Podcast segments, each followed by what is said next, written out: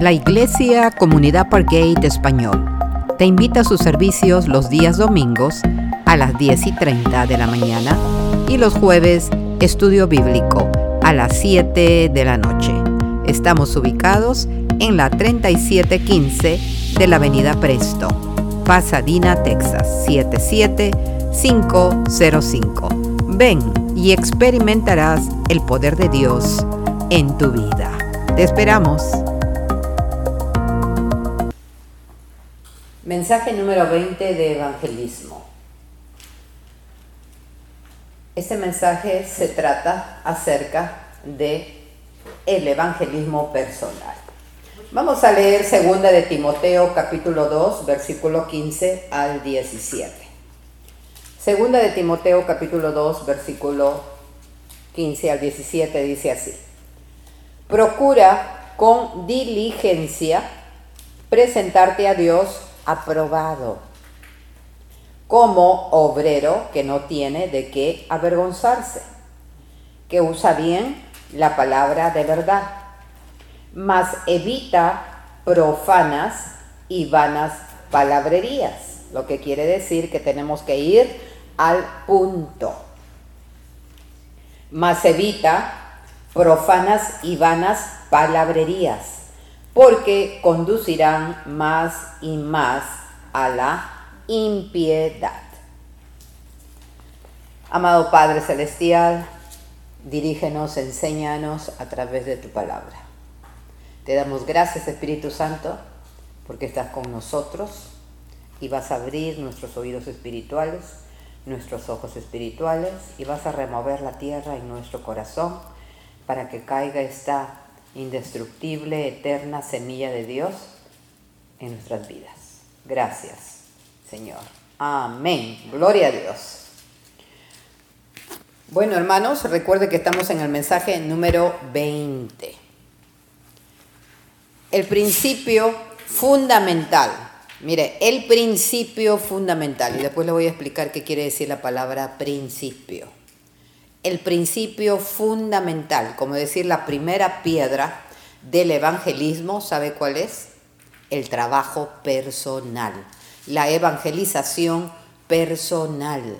Ese es súper importante, ese es el principio, la primera piedra de la evangelización, de lo que Jesús nos dijo en Marcos 16, 15, la primera piedra es la evangelización personal. Ese es el primer principio. Cada cristiano debe de ser, cada cristiano, cada persona que ha recibido a Cristo Jesús en su corazón, debe ser un evangelista, debe ser un ganador de almas. Repita junto conmigo, diga yo debo de ser un ganador de almas. Debemos de ser un ganador de almas. No es solamente venir a la iglesia, me siento y ya cumplí y me regreso a mi casa, no. Usted y yo tenemos la responsabilidad de ser ganadores de almas. Ahora vamos, ¿qué es principio? ¿Qué es principio? Principio fundamental. ¿Qué es un principio? ¿Sabe? Un principio es un punto de partida, es un comienzo. Eso es un principio, un punto de partida, un comienzo. Un principio es el primer, mire, primer quiere decir el número uno, el primer momento en que nace una cosa, en que nace a la existencia, en que existe. Ese es un principio, nace en existencia. De lo que era nada, se convierte en algo. Y así cuando nosotros recibimos a Cristo en nuestro corazón, no sabemos nada, pero después nos convertimos en ganadores de almas. Pero hay muchos que no son ganadores de almas. Muchos, muchos, muchos. Son contaditos los que son ganadores de almas. ¿Y por qué? Porque no le han enseñado. Esto es lo primero que se tiene que enseñar a una persona que recibe a Cristo en su corazón. Ser un ganador de almas. Y eso era lo que enseñaban los discípulos. Un principio también quiere decir, son reglas y son normas una regla y una norma. Los que están en la escuela y los que hemos estado en la escuela sabemos que son reglas, que son normas. Siempre nos ponen las reglas en todas las paredes en la escuela. Donde vayamos hay estas reglas, reglas, reglas a seguir. ¿Y qué sucede si quebrantamos esa regla? ¿Cuáles son las consecuencias? Principio significa reglas y normas que nos orientan, que nos orientan a nosotros para llevar a cabo algo. Siempre en la mayoría las reglas son reglas, las reglas son buenas, las reglas son positivas. Por eso es que tenemos leyes también, las leyes de tránsito. Si no hubiera leyes, leyes de tránsito, ¿qué sucedería? Uno maneja 60, el otro 80, el otro a 20 y hay un caos. Las reglas, las leyes son importantes, bien importantes. Un historiador que se llama Gibbon, es un historiador inglés, Gibbon, eh, se escribe G-I-B-B-O-N, Gibbon.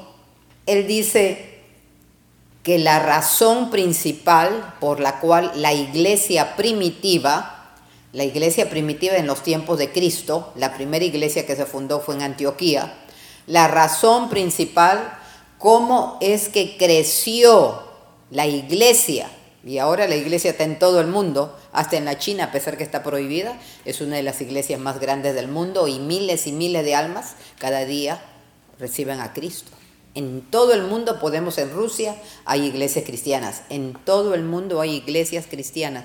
Pero ¿cómo se ha desarrollado eso? A través de la evangelización personal, de uno a uno, es bien importante. Usted no necesita tener mil personas para compartir a Cristo. No necesita tener a cien personas para compartir a Cristo. No necesita tener una iglesia para compartir a Cristo. Solamente usted solo y la persona que se acerca a usted. De uno en uno. Esa es la evangelización personal. Y muchos no saben. Usted ve una iglesia y le pregunta, ¿tú sabes la evangelización personal? ¿Hace qué es eso? No saben. Y especialmente la nueva generación, porque no le enseñan. Creen de que la internet va a evangelizar a todo el mundo. Otros creían que la televisión va a evangelizar a todo el mundo, por eso que estaban ahí todos los, los evangelistas y los pastores y todos querían entrar a la televisión. Otros creían que la radio y la radio va a evangelizar. Claro que va a evangelizar, pero lo más importante es que uno de uno en uno. Y así se va a ir multiplicando de uno en uno. De uno en uno y luego yo le voy a presentar a personas que fueron evangelizadas de uno en uno y cómo han causado un impacto, una transformación, un cambio en este mundo. De uno en uno. Porque ese uno le va a hablar a este otro y este otro va a recibir a Jesús y este le va a hablar a otro y así va a ir creciendo y se va a multiplicar. Dice este historiador Gibbon que en el tiempo, en el tiempo de la iglesia primitiva, cada persona que recibía a Cristo Jesús en su corazón Decía, iba con su familia, iba con su vecino, iba, he recibido a Jesús, ahora soy cristiano. Y a pesar que ahí era un tiempo de persecución. Ya he dejado todo esto, toda la ley, ahora soy cristiano. Y comenzaba a hablar y los otros decían, ¿cómo cristiano? ¿Qué es eso? Es que yo sigo ahora a Cristo, a Jesús, que crucificaron y el que ha resucitado y va a venir otra vez. Y comenzaba a hablar y se convertía en un evangelista, se convertía en un predicador, compartía esa noticia. Y así debemos de ser nosotros. Debemos, a donde vayamos, nosotros tenemos que compartir. Lleve usted una tarjetita de la iglesia. Si a veces no tiene tiempo o algo, entregue la tarjeta y ahí atrás, la tarjeta, la tarjetita de la iglesia, atrás ah, tiene el mensaje de salvación. Si usted no tiene tiempo para hablarle y decirle, atrás Usted no sabe que esa tarjeta, ¿dónde puede llegar en manos de quién? Yo sembré, Apolo regó, pero el crecimiento, ¿quién lo da? Lo da Dios. Quisiéramos a todos hacerle el discipulado, pero no se puede. Porque si supongamos estuvimos en otro estado, como, como me estaba recordando ahí en el video que, que vimos, en Dallas fue donde le grabaron ahí el video, porque yo estaba mirando y digo, ¿de dónde? ¿Cómo fue? y era en Dallas que le grabaron el video y porque me di cuenta por lo de que vi ahí a Marla. Ya no vamos a volver a ese, a ese hotel ni vamos a estar allí, pero nos ganamos una alma le compartimos, sí, me recuerdo de esta alma, de esta chica, eh, se me fue ahorita el nombre, pero católica, que vino a esa reunión y se sentó con nosotros. Y le dije a la muchacha que hace los videos, le digo, ¿ya le hablaste a ella? Sí, ya le he llevado varias veces a la iglesia, dijo. Pero hizo la oración especial. No le dije hizo la oración del pecador ni nada de eso. Nomás ya lo cambié y le dije, ¿y hizo la oración especial? No, dijo ella. Entonces este es el momento en que vamos a hacer. Y le compartió mi mamá la palabra a ella porque estaba al lado de ella. Y recibió a Cristo en su corazón. ¿No las vamos a ver más a esa muchacha? Sí, y el chofer también, no lo vamos a ver a ellos. Pero el Señor sabe, sabe Dios. Mire, los discípulos dice que iban por todas partes anunciando la palabra. A donde iban ellos anunciaban la palabra. Vamos a ver este ejemplo. Felipe.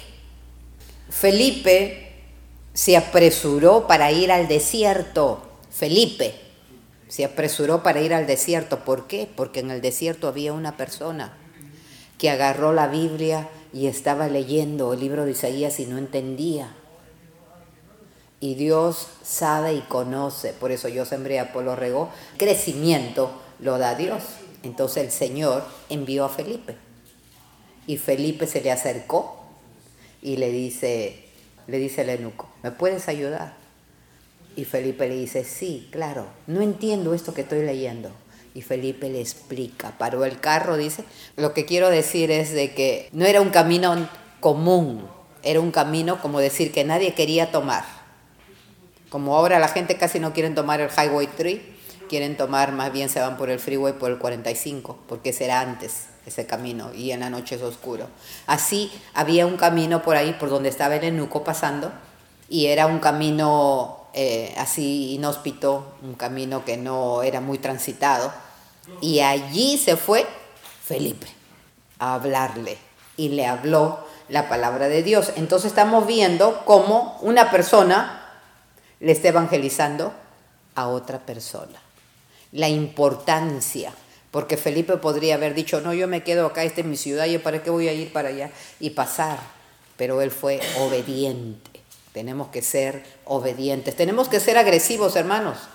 Porque para el trabajo, para la venta, para todo, ahí sí no tenemos vergüenza ni nada y seguimos y seguimos, vamos temprano y todo. Para las cosas del Señor, más todavía, porque eso es lo que va a valer, las cosas de Dios. Lo demás todo se queda, acuérdese. Vamos a ver a Cristo Jesús. Jesús, uno de sus mejores sermones se lo predicó a una mujer, a la samaritana. No dijo, ay, no, tengo que tener diez mil personas aquí que se llene todo este lugar para predicarlo. No, le predicó a una mujer, a la samaritana que estaba sacando agua del pozo. Se acercó allí, se presentó. Y a pesar de que los judíos no se llevaban bien con el pueblo de Samaria, con los samaritanos. Si veía un samaritano allí, el judío se iba por el otro lado así.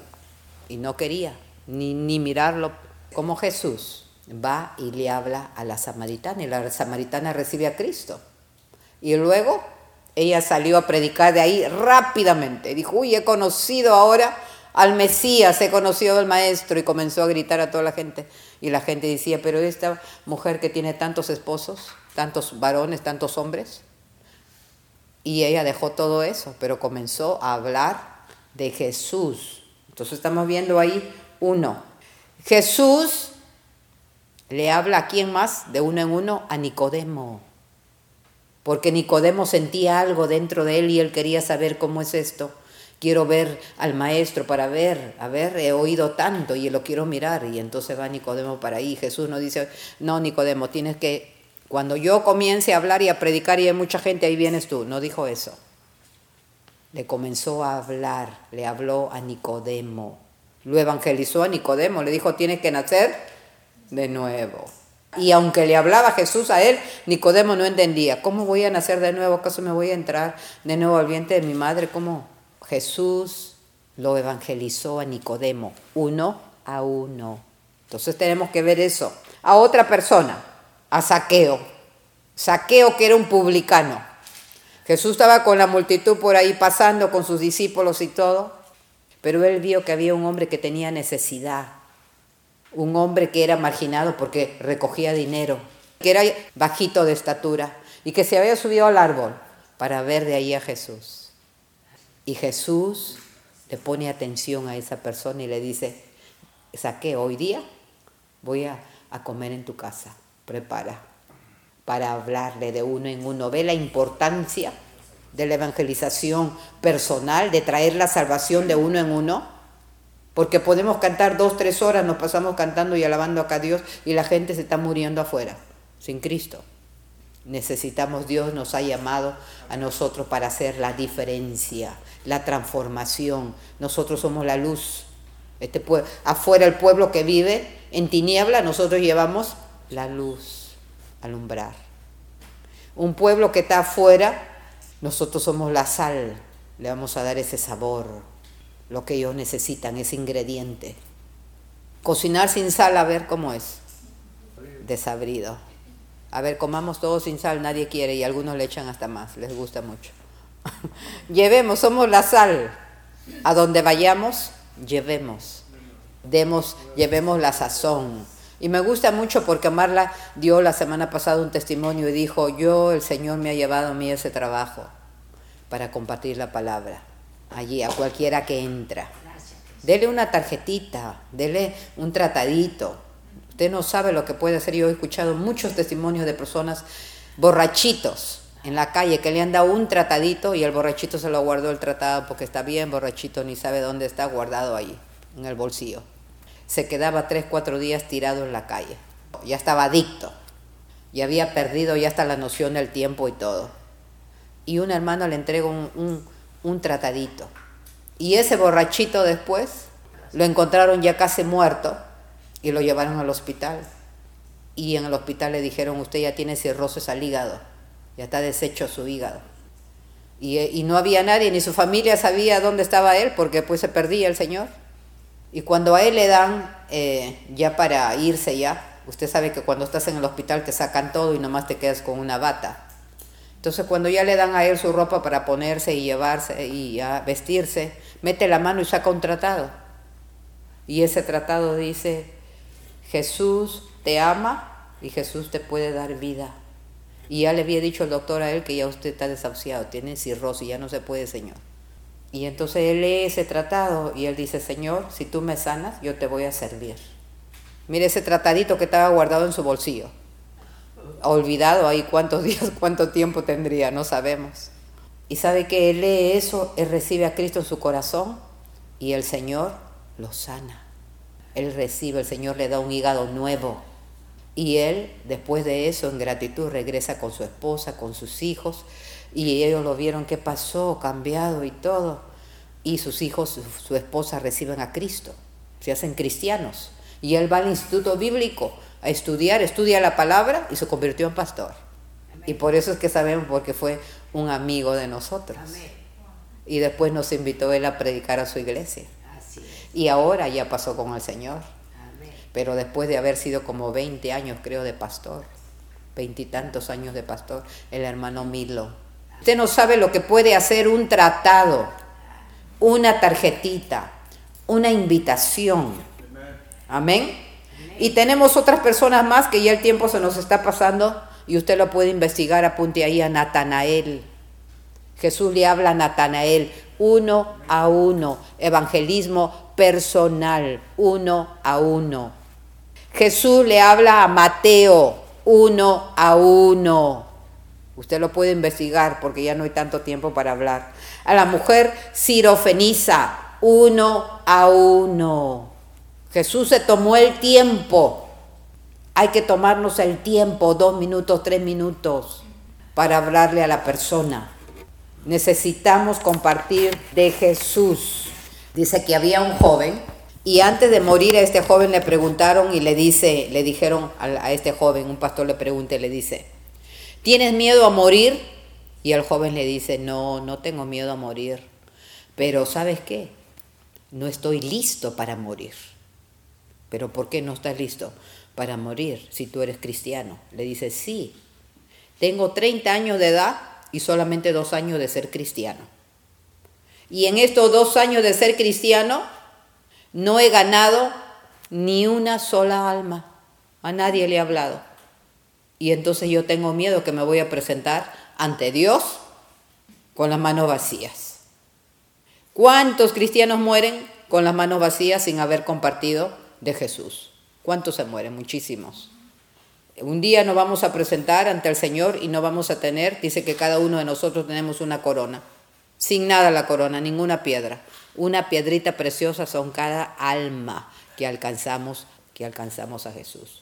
Mire, nosotros casi no hablamos mucho de esto, no decimos porque a veces muchos no creen o algunos lo toman mal o no sé. Pero el pastor y yo, bueno, yo desde que recibí a Cristo, pero desde que nos casamos en el año 91, hemos ganado almas y son millones, millones de almas. No solamente es uno, ni cinco, ni diez, millones y hemos movilizado países hablándole a todos los cristianos, iglesias metodistas, presbiterianas, asambleas de Dios, iglesia de Dios, a todas las iglesias, unirlas solamente con el propósito de ganar almas y a ganar esa nación para Jesús. Y por eso es que hemos viajado por muchos lugares y todo. Y para nosotros la evangelización es bien importante. Porque para eso vino Jesús. Jesús vino a buscar y a salvar lo que se había perdido. Entonces si nosotros somos creyentes, tenemos que hacer lo mismo, rescatarlos a los que están yendo al infierno, porque están derechito yendo al infierno. Ahora sí, vamos a ver esta historia de nuestro hermano Diel Muri. Nomás le voy a enseñar la foto de Diel Muri. Se mudó, llegó a la ciudad de San Francisco. Él llega a la ciudad de San Francisco, jovencito, buscando porque no había trabajo en su ciudad. Entonces él llega a San Francisco y ahí en San Francisco está su tío. Y su tío en San Francisco lo pone a trabajar en una tienda de zapatos. Entonces él trabaja ahí arreglando zapatos y vendiendo zapatos en una zapatería. Y él, en la inquietud de joven, jovencito, muchachito, entonces va a una iglesia, porque no hay nada más ahí, no conoce, entonces se va a una iglesia.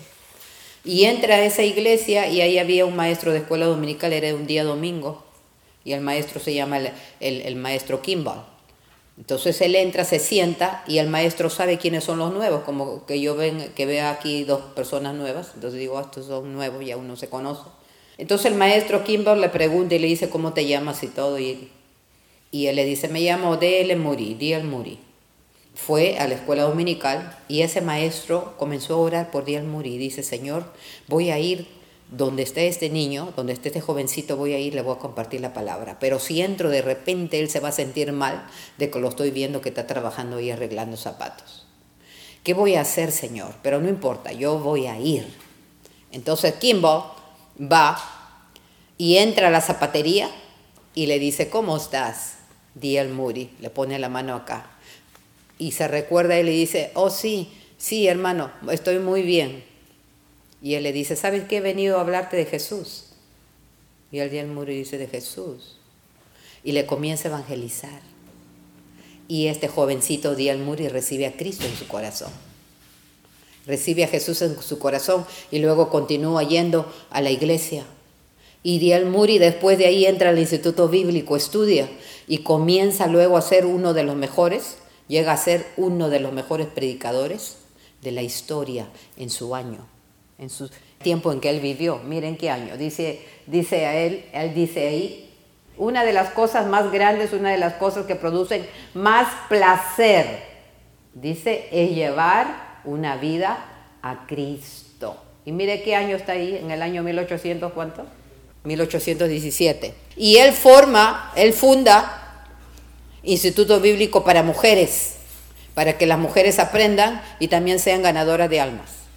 Y fundó el Instituto Bíblico Diel Muri, que es bien famoso, bien famoso, y todos los que van ahí, todos llegan a hacer misiones. Todos los que van ahí hacen evangelismo, porque siguen esa misma corriente. Y Diel Muri comienza y hace un avivamiento grande.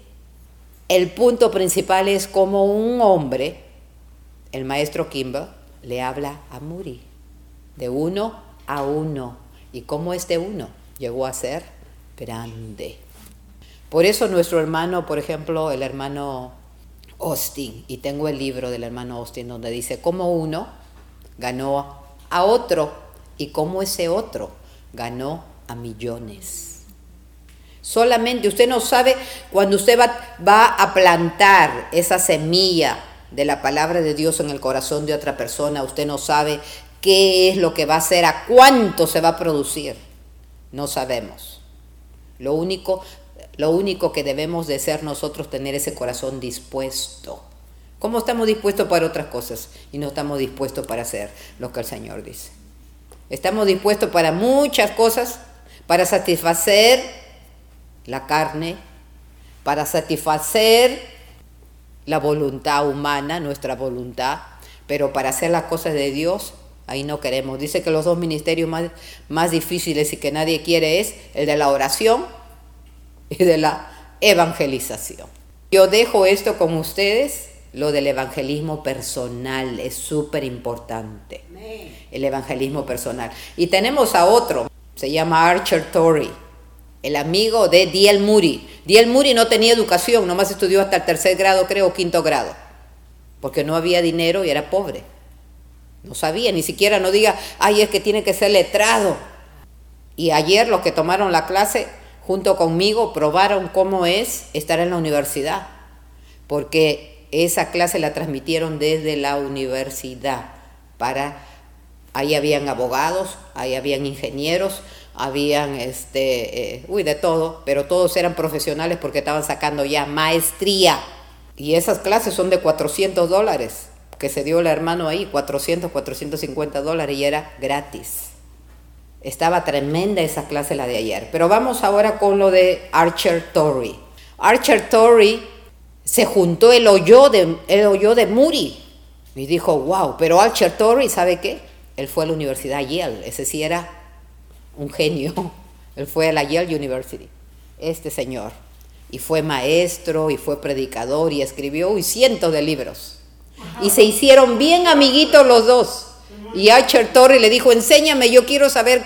Muri le dice, mira, tú sabes más letras que yo, entonces tú puedes ser director de, de Moody Bible Institute, del Instituto Bíblico Muri. Y dice que los dos a veces él lo invitaba a su casa y lo veía Muri. ¿Qué hacía Muri? Ya de las 4 de la mañana estaba orando. Muri decía de que no es mi voluntad, es la voluntad de Dios. Porque él quería saber. ¿Qué es lo que dice Torrey? Dice, ¿cuáles son las ventajas del evangelismo personal? Y márquelo allí. ¿Cuáles son las ventajas del evangelismo personal? Miren, el evangelismo personal no necesita gastar ni un dólar. No gastas ni un dólar. Como que se hace una campaña y cuánto cuesta el edificio, cuánto cuesta el estadio y todo lo demás, y hay que buscar a toda la gente para que ayude y todo. Evangelismo personal estamos ahora. Todos pueden hacerlo, todos, niños, grandes, ancianos, hombre, mujer, gorditos, flaquitos, todos lo podemos hacer. Número dos, se puede hacer todo el tiempo, mañana, tarde, noche, a la medianoche si trabajamos de amanecida, lo podemos hacer. Se puede hacer todo el tiempo, verano, invierno, primavera, otoño, con lluvia, sin lluvia. Se puede hacer en todas partes. Ese es otro. Número tres, se puede hacer en todas partes. Lo puede hacer en su vecindario, lo puede hacer cerca de la iglesia, lo puede hacer en la tienda, lo puede hacer en el mercado, lo puede hacer donde sea, en el parque, en todas partes. Número cuatro, el evangelismo personal va a alcanzar a todos los rangos. A uno que es profesional, a uno que no es profesional, a uno que no sabe ni escribir ni leer, ni firmar su nombre, a uno que es doctor, a uno que es político, a uno que no sabe nada de la política, a una madre, a una viuda, a quien sea, a un ateo, alcanza todos los rangos. Y el evangelismo personal va a dar en el blanco. ¿Por qué? Porque es usted a través del Espíritu Santo hablando. Y el Espíritu Santo trae convicción. No es usted el que va a traer la convicción. Ay, no me abrieron la puerta. Ay, no me hicieron esto. Ay, me rechazaron. No somos nosotros, es Jesús. Es Jesús. Y tiene que ir con esa seguridad, con esa certeza. Este es el día de salvación, dice el Señor. Este es el día de salvación. Número 6. Satisface todas las necesidades de la persona con la que usted va a tratar. Va a satisfacer todas las necesidades. Como estaba diciendo nuestra hermana Castro, a esa señora la quisieron matar. A sus hijos, como le pegaban y todo abusaban. Satisface la necesidad de ella, porque cuando un hombre no supo amarla, Dios la amó, la ama y la con amor eterno, incondicional. Satisface su necesidad. Satisface la necesidad de la persona. Da resultado, mire, va a dar resultado cuando otros métodos fallan. Va a dar resultado porque usted es usted y la persona uno a uno, uno a uno. Y a veces la persona se siente y dice, yo, ya está como que está ahí en la pared. Hay un dicho que dice, estoy entre la espada y la pared. La pared, ahí está la pared y acá está la espada. No puede parar, si se mueve para acá ya le pasa y para allá ya no da.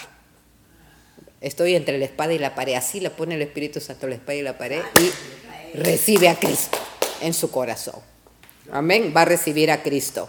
Ocho, el número ocho va a producir grandes resultados. Como acabamos de ver a Muri, como acabamos, como está nuestro hermano Billy Graham también, que le compartieron la palabra, como está el hermano John Austin, como está Yeye Ávila. Amados hermanos, compartamos la palabra de Dios. Alcancemos otras almas para Jesucristo. Que Dios bendiga a cada uno de nosotros, que el Señor ponga ese hambre, ese sentir en nuestro corazón. Ese hambre y ese sentir y esa carga de esas vidas que están afuera, perdiéndose, muriendo sin Cristo Jesús. Que Dios me los bendiga a cada uno de ustedes y sigamos haciendo el trabajo.